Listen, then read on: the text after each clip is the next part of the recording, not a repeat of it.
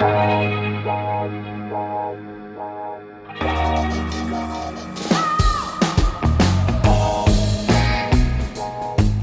à lire, un podcast de Bernard Poirette.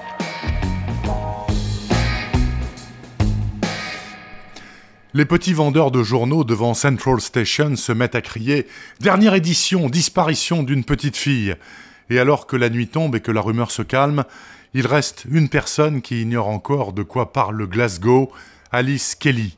Tout ce qu'elle sait, c'est qu'elle a un sac en tissu sur la tête, les mains attachées, et qu'elle a fait pipi dans sa culotte, et aussi qu'elle peut appeler sa mère de toutes ses forces, celle-ci ne l'entend pas. Personne ne l'entend. Ainsi commence Bobby Mars Forever, histoire croisée d'une gamine enlevée, d'une adolescente fugueuse, et de Bobby Mars, guitariste de rock un peu célèbre, mort apparemment d'une overdose dans une chambre d'hôtel à Glasgow un jour de juillet 73. Parce qu'il est au placard, l'inspecteur Harry McCoy est censé ne surtout rien faire, alors que tous les flics de la ville sont sur les dents. Mais ce n'est pas vraiment le genre du bonhomme, d'autant que dans sa partie, c'est l'un des tout meilleurs, notamment parce qu'il a des contacts dans le milieu. L'un des caïds locaux, Stevie Cooper, est un véritable ami de longue date. Quant au bas-fond de la ville, McCoy y évolue comme un poisson dans l'eau.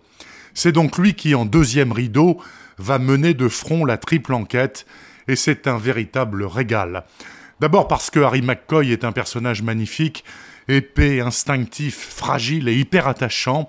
Ensuite car Glasgow joue une nouvelle fois tout son rôle de ville prolétaire, généreuse et violente. Clairement et pour les mêmes raisons, Glasgow comme Belfast ou Marseille sont des toiles de fond idéales pour des intrigues criminelles de haute volée.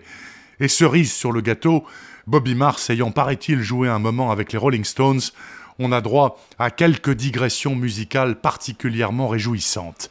Pour toutes ces raisons, Bobby Mars Forever d'Alan Parks est plus que recommandable, tout comme l'étaient d'ailleurs les deux premiers opus du même auteur, Janvier Noir et L'Enfant de Février.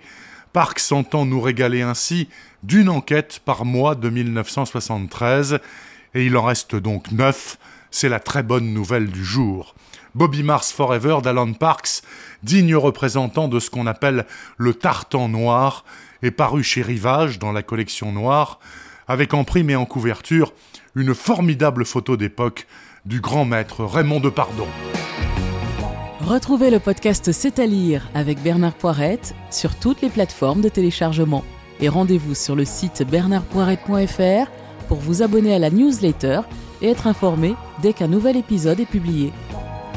Suivez toute l'actualité du podcast C'est à lire sur les pages Facebook et Twitter de Bernard Poirette.